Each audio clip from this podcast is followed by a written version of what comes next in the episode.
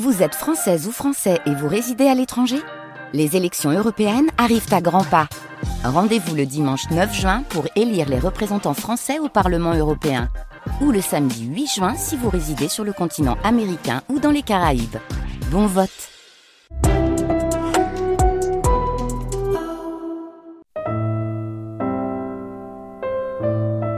Les nuits de France Culture.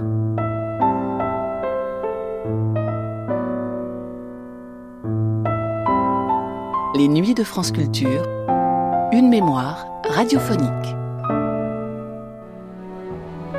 Membre historique du groupe de recherche musicale, Bernard Parmigiani, disparu en 2013, fut l'un des pionniers de la musique électroacoustique.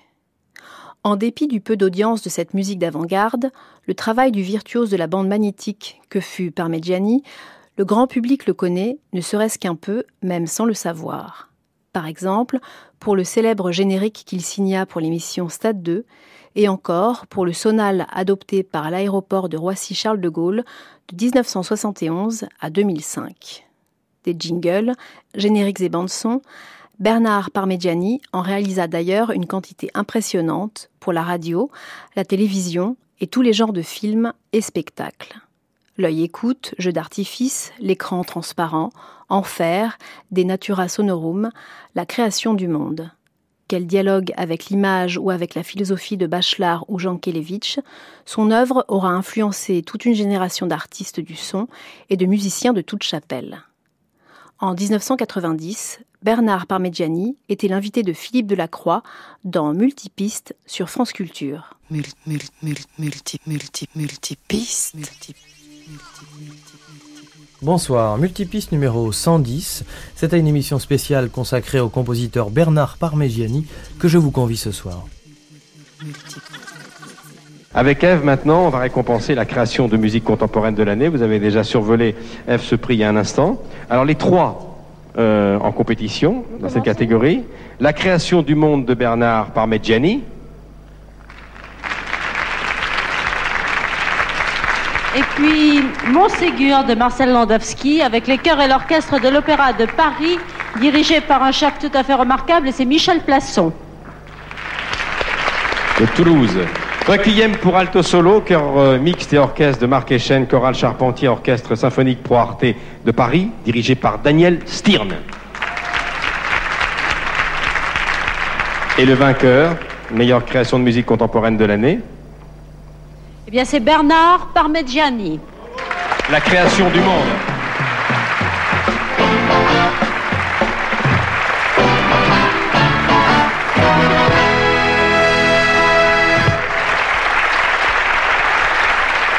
Comme vous venez de l'entendre, Bernard Parmigiani est le récent vainqueur des victoires de la musique dans la catégorie musique contemporaine. Parmigiani, à 60 ans, est l'une des grandes figures marquantes du GRM aujourd'hui. Son histoire est intimement liée à celle de la musique concrète. Fidèle au GRM depuis plus de 30 ans, sa musique témoigne de l'évolution de la musique électroacoustique depuis ses débuts.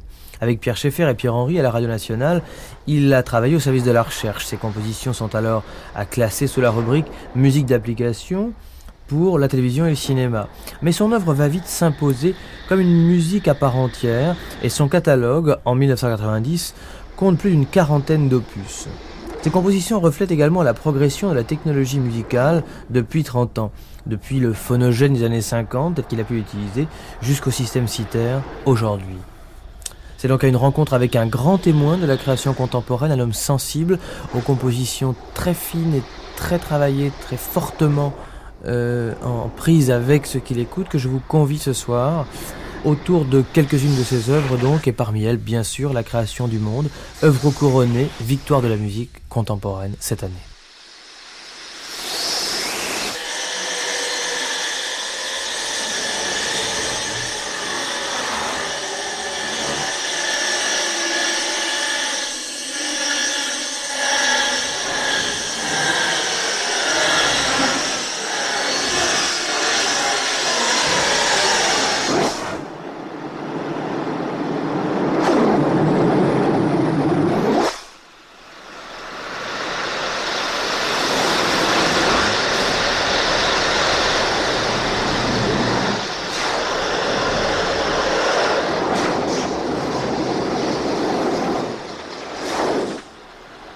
Bernard Parmigiani.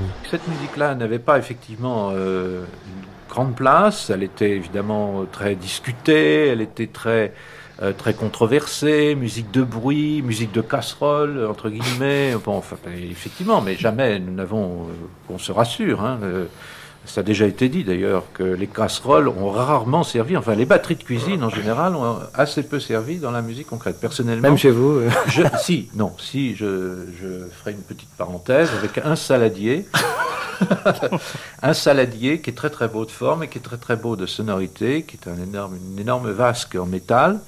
Euh, dont je me suis servi dans euh, Denatura Sonorum pour en faire tout un mouvement. Bon, mais refermons cette parenthèse sur le matériel utilisé, matériel auquel on faisait, comme on ne savait pas à quoi se raccrocher, on y faisait référence. Alors on parlait de la casserole. Et c'était euh, le, Ben oui, on parlait de la casserole parce qu'on ne pouvait pas parler de musique, on ne pouvait pas, on ne savait pas parler de musique, on ne savait pas reconnaître, on n'avait pas encore l'oreille suffisamment affinée pour aller au-delà de la causalité. Euh, c'est un peu du On n'avait pas de matériel non plus. On n'avait pas de matériel. Enfin, on n'avait pas échantillonneur, on n'avait oui, pas oui, sur le plan technologique, on n'avait que le magnétophone, euh, enfin avant nous même le, disque souple euh, avec les, sillons fermés qui ont servi aux premières expériences de Schaeffer et de Henry. Ensuite est venu le, magnétophone et qu'est-ce qu'on avait aussi? On avait alors on a eu des instruments assez barbares et au nom compliqués tels que morphophone qui est tout simplement maintenant la, une machine à écho. Euh, le morphophone, le phonogène, le phonogène à coulisses. euh, on dirait des plaisanteries aujourd'hui, ça fait complètement... oui, ça fait très plaisanterie, bien sûr, mais c'est tout de même avec ça, euh, enfin, ces instruments qui sont maintenant des instruments de musée, que nous avons commencé à, travailler, à faire nos, bidouillages, comme on disait, nos bidules. Et, et vous en avez fait un en vrai fait pas mal de, bidules. Moi, j'avais effectivement le, défaut de trop utiliser cette euh, technologie, même très peu, avancée, mais je considérais comme qualité première à l'époque d'avoir euh, des sons d'abord très propres et surtout très beaux.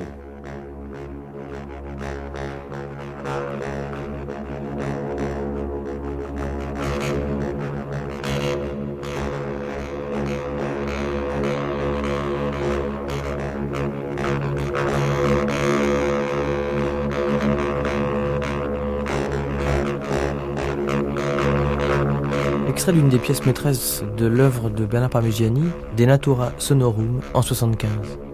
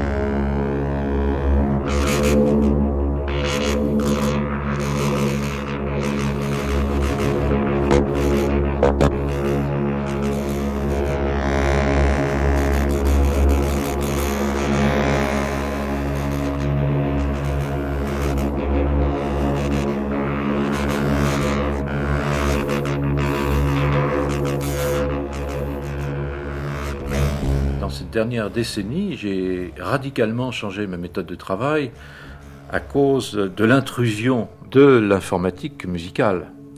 Il y a eu, alors de ce fait, une interaction qui s'est produite entre, disons, la technologie et, la composition. Parce que, euh, antérieurement à cette euh, période, eh bien, c'était le travail, enfin, il l'est toujours, dire, c'est un travail artisanal, c'est toujours un travail artisanal. Il n'y a pas de, disons, heureusement, de processus, qu'ils soient analogiques ou numériques, qui permettent de composer des séquences entières en disant tiens, euh, je mets tout ça en route et allons-y, ça me fait une séquence. C'est possible, ça pourrait être possible et ça le sera de plus en plus parce que on a de plus en plus des moyens technologiques qui permettent non seulement de synthétiser les sons, c'est-à-dire de les fabriquer à sa propre euh, couleur, à sa propre taille, mais en même temps d'intervenir pendant leur vie, même si leur vie est éphémère. Je veux dire par là qu'on peut les rapprocher de quelque euh, chose de vivant et non plus des sons euh, figés comme pouvaient en produire ceux de l'électronique de la première période, de la période euh, de, j'appellerais la période de Cologne, c'est-à-dire la période où Stockhausen a commencé, lui, l'un des premiers expériences électroniques.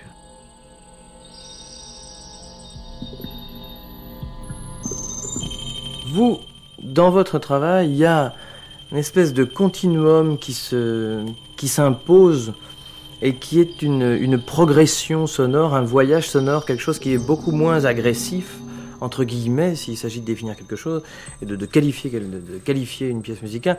Il n'y a pas à proprement parler d'agression dans votre travail je dirais qu'il y a eu, il y a eu des, sinuosités dans ce parcours qui sont dues à différentes expériences qui s'écartaient un petit peu de ma colonne vertébrale musicale, mais qui, effectivement, y reviennent. Mais je crois que ce n'est pas un phénomène euh, personnel. Je crois que chaque compositeur, chaque peintre, enfin chaque personne qui sait donner de s'exprimer a, comme cela, une ligne dont il s'écarte, mais vers laquelle il revient continuellement. Nous avons tous quelques, disons, trois ou quatre choses à dire. Point, c'est tout. On ne peut pas expliquer. Seul euh, change la manière de, les dire, ces choses. Voilà.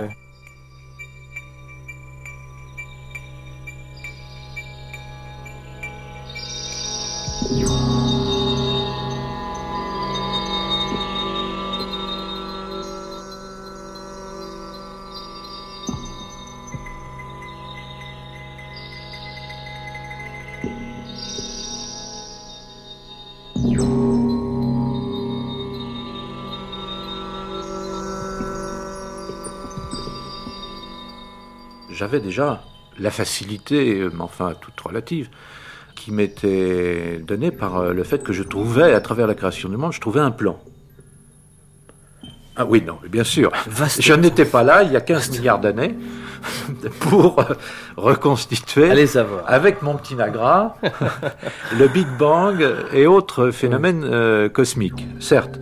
Néanmoins, avec un petit peu d'imagination, avec des lectures bien dirigées, je me suis fixé un, cheminement, mais ce, cheminement n'est pas si extraordinaire puisque le plan m'était fait, c'est-à-dire il y avait la naissance de l'univers au sens cosmique, hein, au sens euh, phénomène.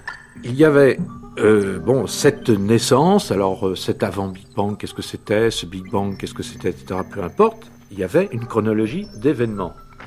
Il y avait la formation de l'univers, et ensuite, alors dans les dernières secondes, parce que c'est ce que l'apparition de l'homme, puisque l'apparition de l'homme, effectivement, représente quelques secondes dans l'histoire de l'univers.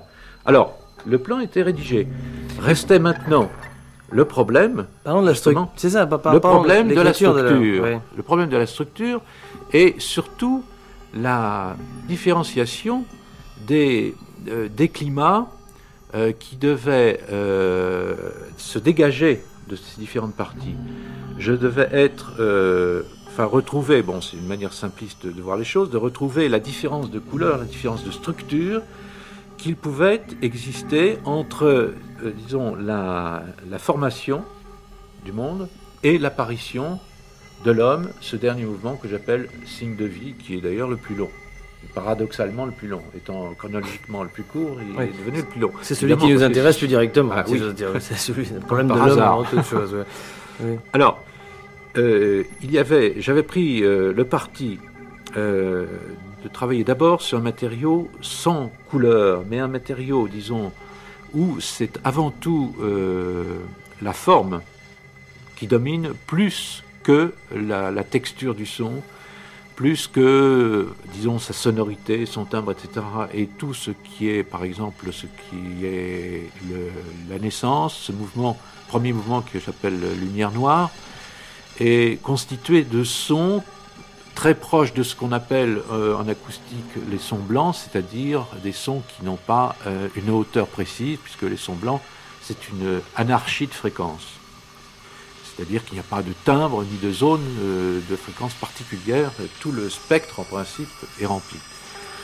Et j'avais donc commencé à travailler sur ces, sur ces sons parce qu'ils représentaient pour moi justement avant tout la, forme et la matière en évolution. Toutes ces, premières parties, même la seconde en, principe, c'est la, forme en évolution. Je suis donc parti de ces sons euh, sans, couleur pour aller progressivement euh, vers euh, des formes beaucoup plus colorées, par exemple dans la seconde partie qui est la métamorphose du vide, aller de, disons, du non-son que représente, je l'appellerai comme ça, le bruit blanc, passer à la couleur, c'est-à-dire au son qui commence à être identifiable en tant que son et en tant que forme aussi, bien sûr.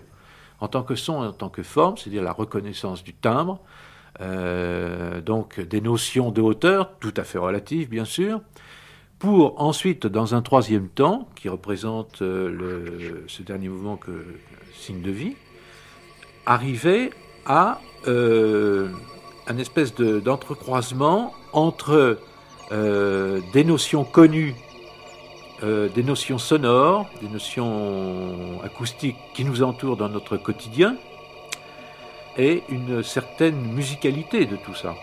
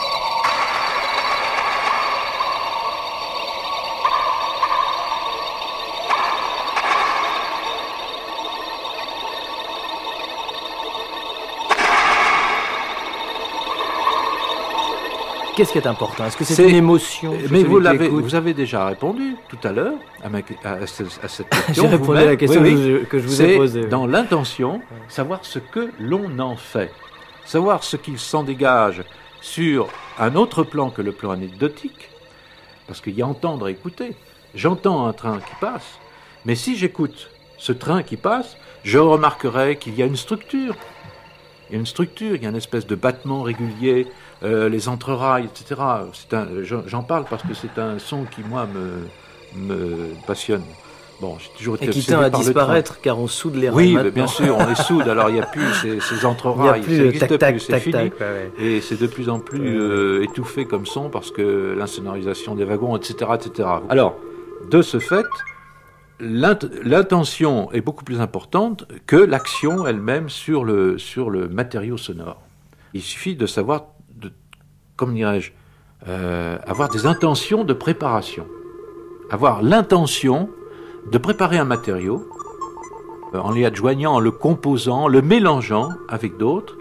Et tout ceci étant régi par l'intention de dire une chose précise et non pas quelque chose de vague, formulé euh, quelquefois vaguement à travers des principes musicaux qui sont du genre euh, je vais faire quelque chose de répétitif, je vais faire quelque chose qui va en crescendo et qui va en décrescendo. Bon, c'est très intéressant les, les, formes, mais enfin, ce sont quand même des sortes d'archétypes dont euh, on se passe pour composer. Extrait de l'une des pièces les plus célèbres du répertoire électroacoustique, une des pièces qui a donné envie à beaucoup de compositeurs de devenir compositeurs précisément, La roue Ferris de Bernard Parmigiani en 71.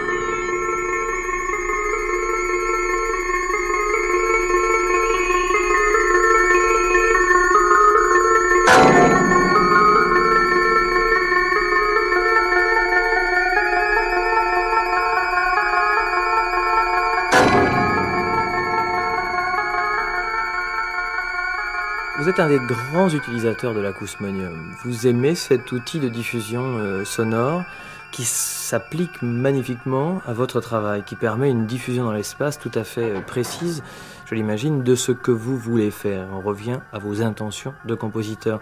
Pour vous, ça reste en 90 l'outil absolu de diffusion?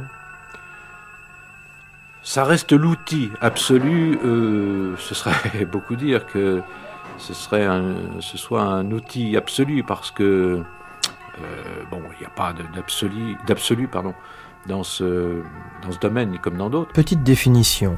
Acousmonium, orchestre de haut-parleurs mis au point au GRM, est destiné à mettre en relief sonore des œuvres électroacoustiques. J'adore diffuser d'une part. J'adore ça parce que c'est une euh, dernière manière de reprendre euh, ce que l'on a fait et c'est une manière tout à fait vivante, directe, spontanée de redonner euh, le travail. Je répète en général très peu. Je répète euh, pour les œuvres que je connais, quand c'est une création, bon, euh, je répète deux fois, trois fois au maximum.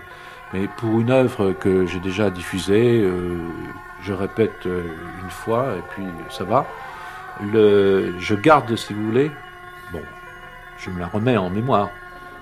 Point, c'est tout. Mais je me garde cette euh, spontanéité de, de geste, d'invention euh, par rapport à l'espace pour le moment, euh, le moment du concert, où heureusement je n'éprouve plus comme aux victoires une émotion et un tract fou, mais dans lequel bon, je me sens bien parce que c'est mon, c'est mon bain de, je dirais pas de jouvence, mais mon bain quotidien.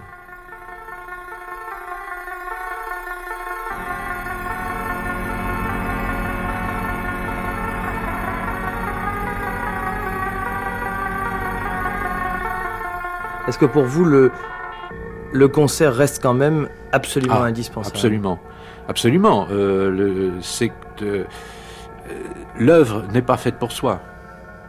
Bon, on peut effectivement composer pour soi, ça m'arrive même de temps en temps de me dédier des, choses que personne d'autre n'entendra, uniquement pour mon oreille, mais d'une manière beaucoup plus générale, euh, je ne ce que je fais est, à donner. Et je crois que tout ce que l'on peut faire quand on crée, ben, le meilleur euh, geste, c'est de le donner. C'est bon, voilà.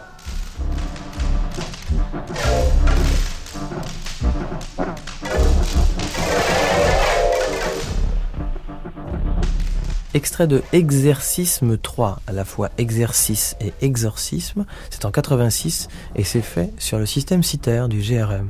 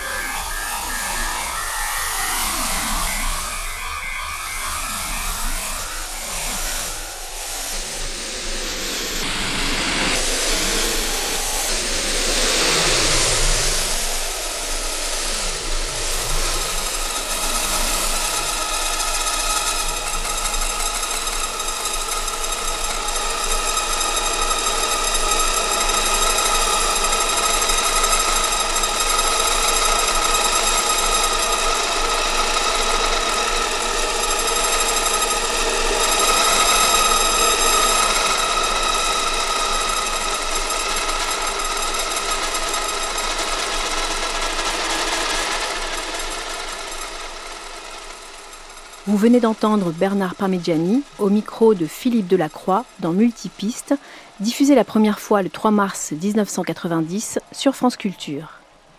Vous pouvez télécharger et réécouter cette émission à la page des nuits sur le site franceculture.fr.